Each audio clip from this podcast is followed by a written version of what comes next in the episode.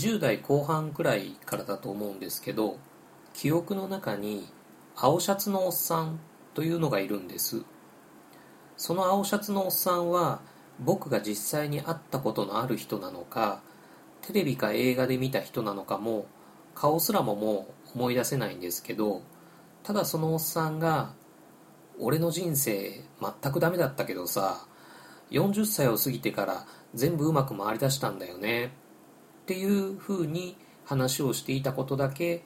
何かの表紙に時々思い出すんです「んなことあるかい?」って30代の頃は気にもしていなかったんですけど自分が実際40歳になっていろいろうまくいかないこととか捨てきれない目標とかにけじめをつけて今の生き方を始めようとあがいていた頃はそのおっさんがもし実在する人物だったら会って話を聞いてみたいしテレビか映画のワンシーンだったらその場面を見てみたいなと思ったりしたんですけどもちろんそんなことは無理なわけです。なので40歳を過ぎてから全部うまく回り出す秘訣というのは聞くことができないまま僕はサラリーマンを辞めて失業保険で食いつなぎながら資格を取る勉強を必死でやってたんですけど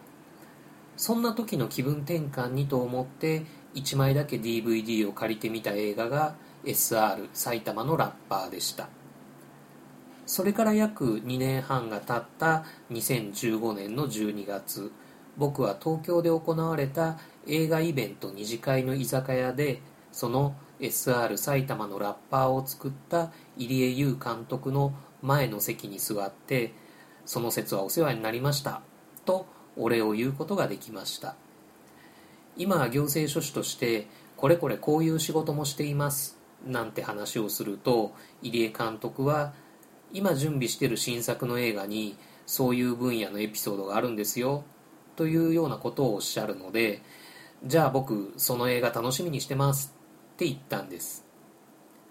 僕はその新作映画を映画館で見られるようにまずは翌年4月に公開される映画「太陽」をできる限り応援しようとその時思いました。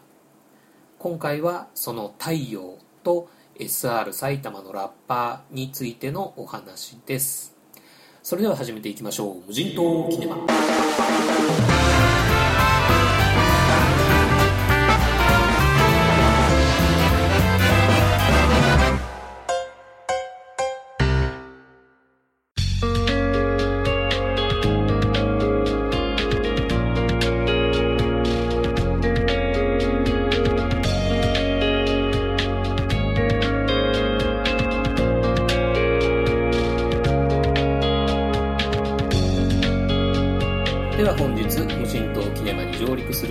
は「太陽」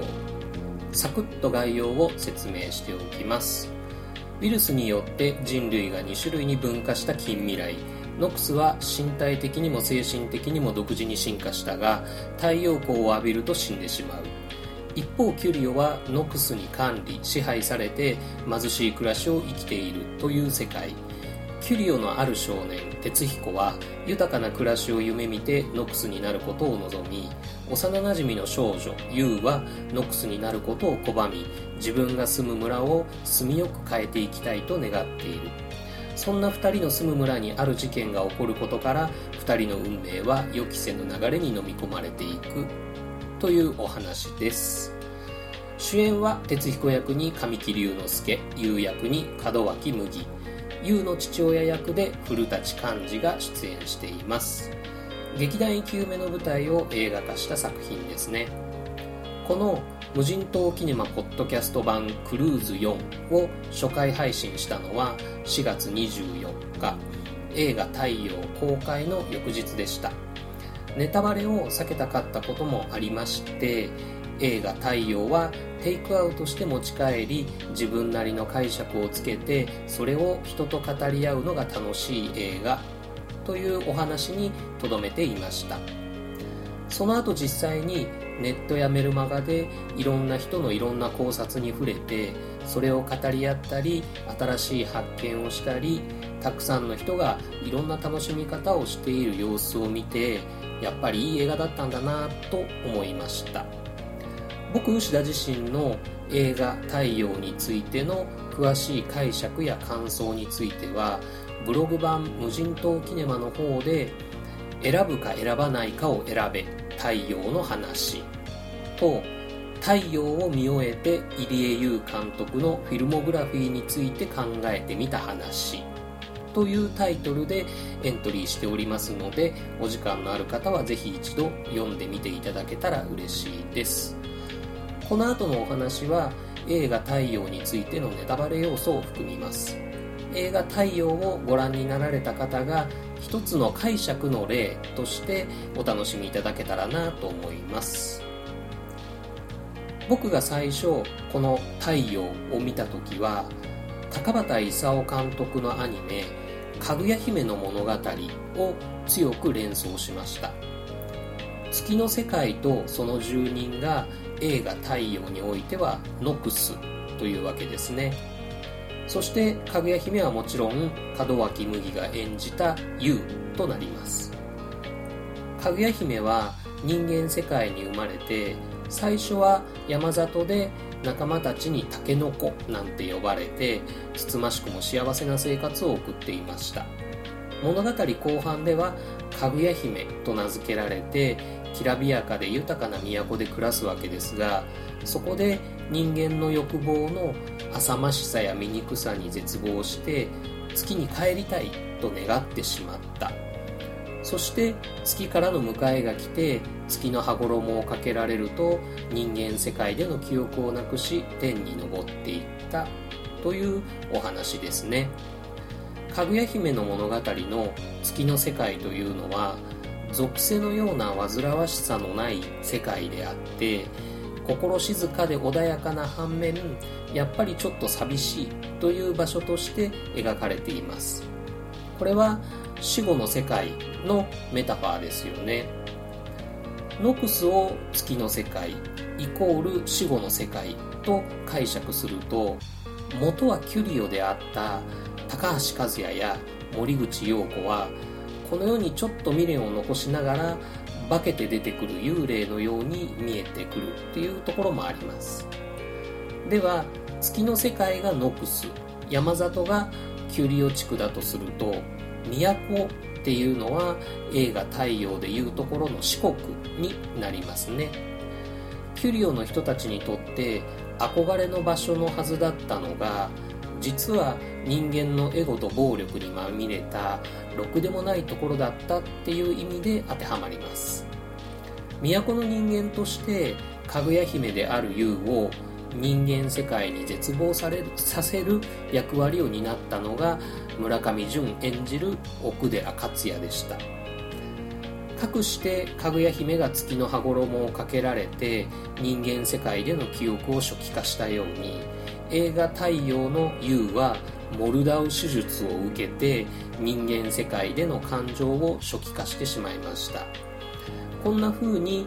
かぐや姫の物語と太陽を重ねて考えてみるとストンと自分の腹に落ちるような気がしたんですよね。映画「太陽」公開初日イベントの二次会で入江優監督ご本人に「これってかぐや姫の物語ですよね?」と聞いてみましたら入江監督がかぐや姫の物語を鑑賞したのは太陽を撮影した後だったそうです。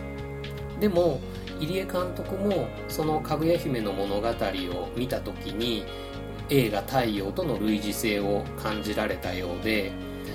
多分原作の前川さんはこれを意識したんじゃないでしょうかね？っていうふうに話されていました。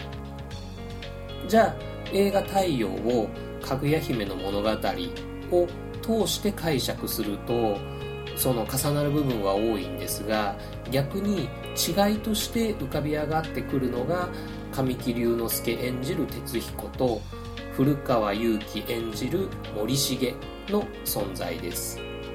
この側面は僕のエリ200歳の少女なんかと絡めて考えてみたりするとより楽しそうですがここでは悲しい別れで終わったかぐや姫の物語の対比として希望を感じる共存で終わる話ということに留めておきたいと思います。それは月と対比した太陽の明るさと言ってもいいかもしれませんね。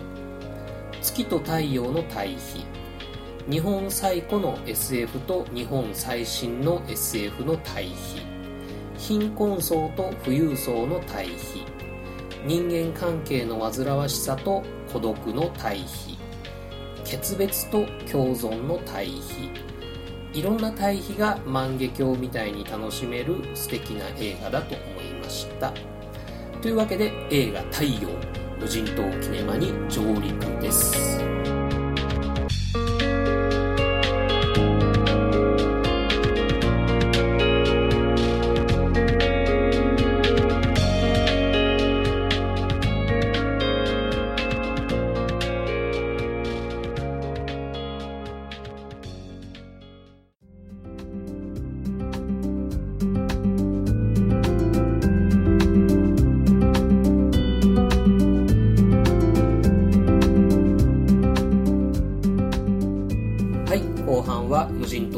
からの袋になりますね。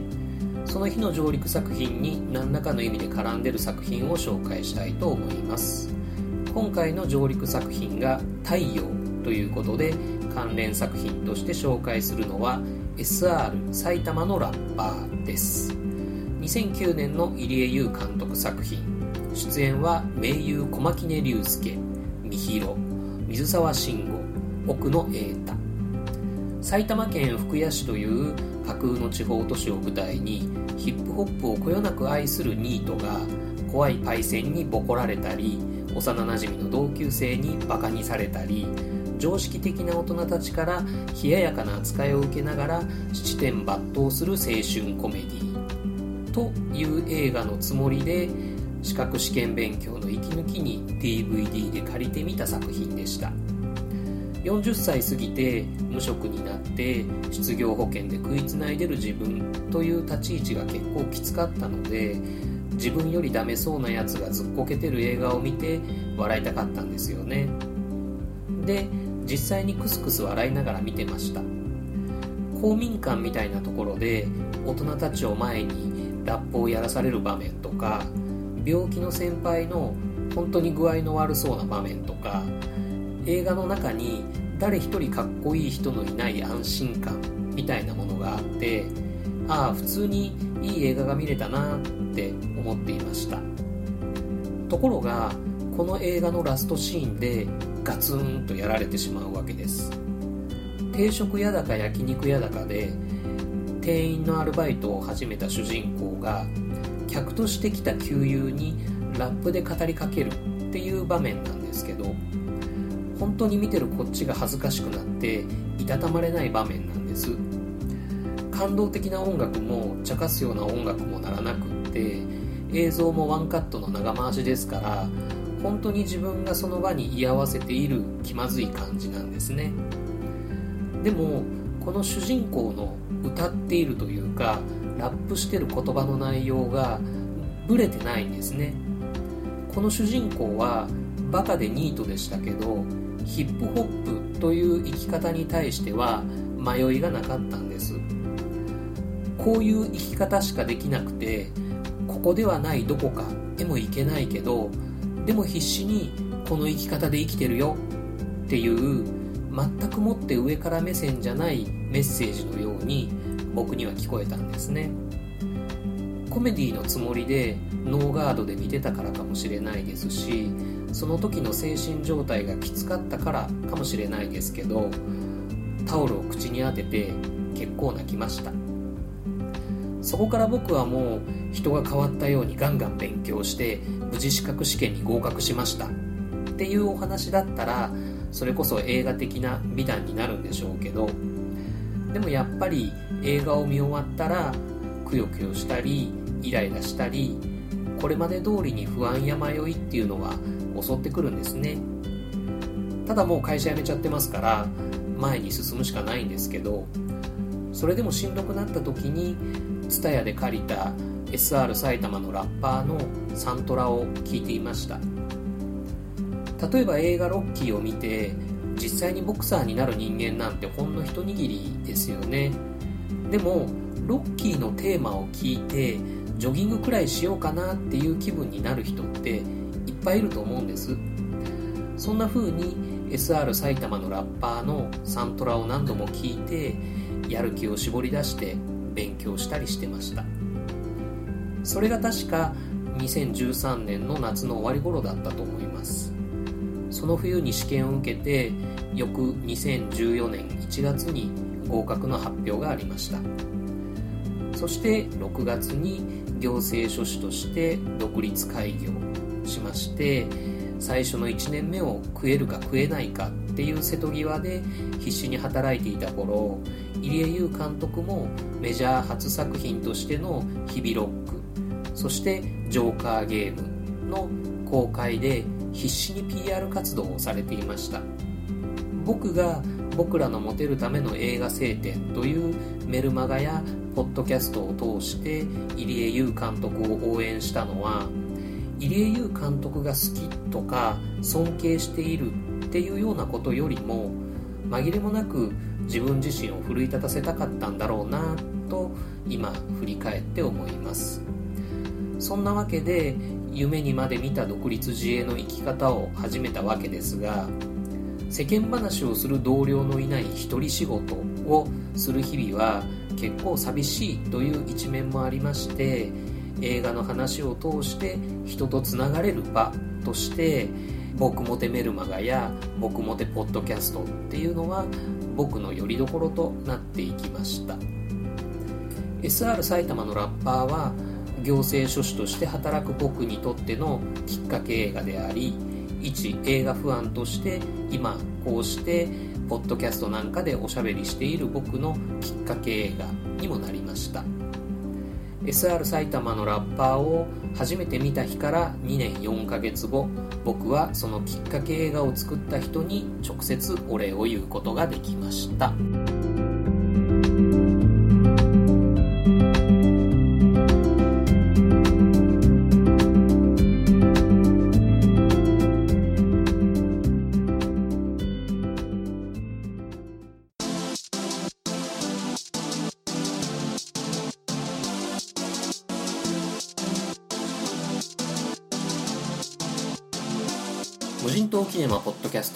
クルーズ4の2往路太陽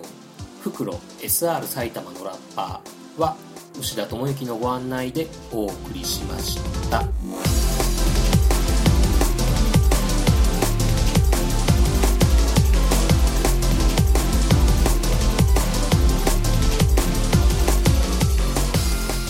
というわけでエンディングです。入江優監督の映画を紹介する体で半分くらいは自分語りになっちゃってますけどせっかくなのでもう少しお話ししてみたいと思います。映画「太陽」公開までの約2ヶ月間くらい僕は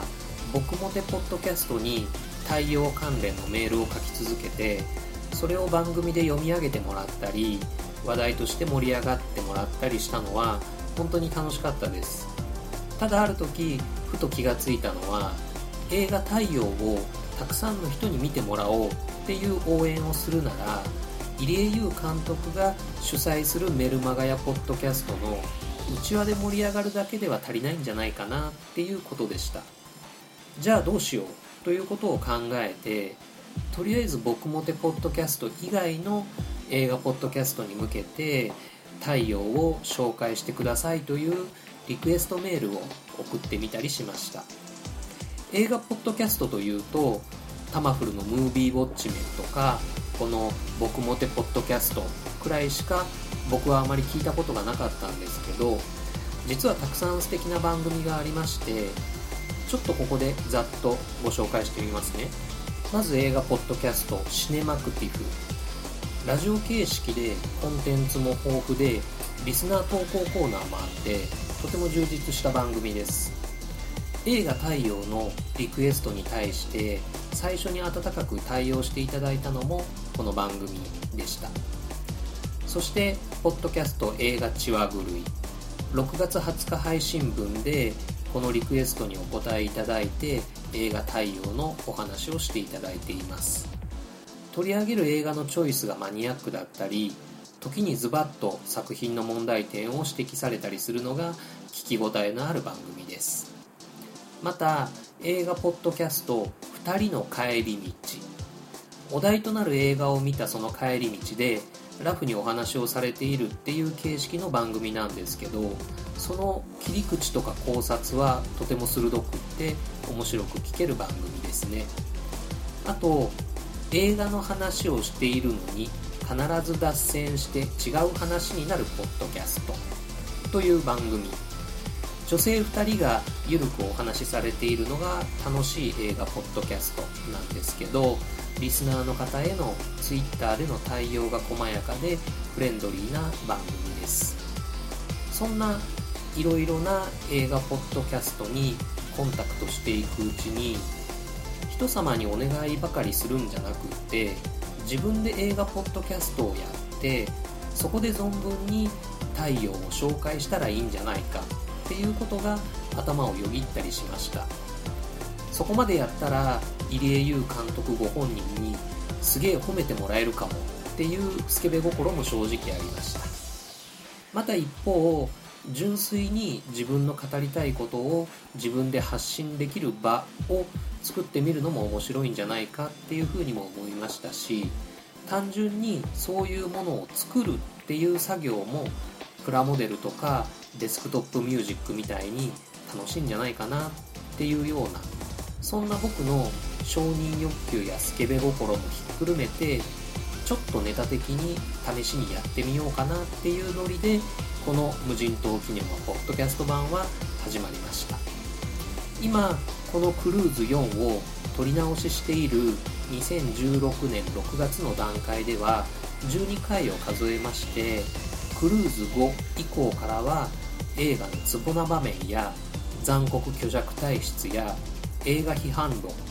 映画宣伝論についていろんな映画ファンの方と語り合える場を作っていくことを目標として一つの映画ポッドキャスト番組として少しずつ動き出していってます。そんな映画との楽しい関わり方のきっかけとなったのもまた入江優監督の映画でした。というお話でした。最後にこれは偶然なのか無意識でやった必然なのかは自分でもわからないんですけど事務所を開業して仕事用のホームページを作った時に自分のプロフィール画像を写真屋さんに撮影してもらったんですけどその画像で僕青いシャツを着てるんです。それに気づいた時ああ僕自身が青シャツのおっさんになれたんだなって思いました。映画で人生は変わりませんが映画を人生変えるきっかけにするっていうことはできると思います。